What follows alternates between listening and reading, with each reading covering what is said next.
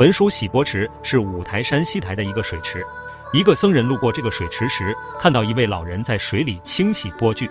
他得知和老人同属一个寺庙后，很惊讶，为什么从来没见过老人？你寻我做什么？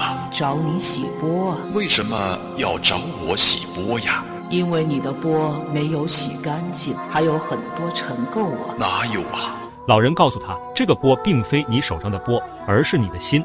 既然已经出家了，就应该每时每刻都观自在，洗涤内心。偷拿了寺庙的银子到山下享乐，为什么还要回来呢？由此可知，你的心波已经不干净了，不忍心看到你在世间受苦受难，所以才在这里等着你，帮你洗净波具。然后老人幻化成了文殊菩萨的形象，僧人见状，内心惭愧不已，慌忙虔诚地跪在地上行礼。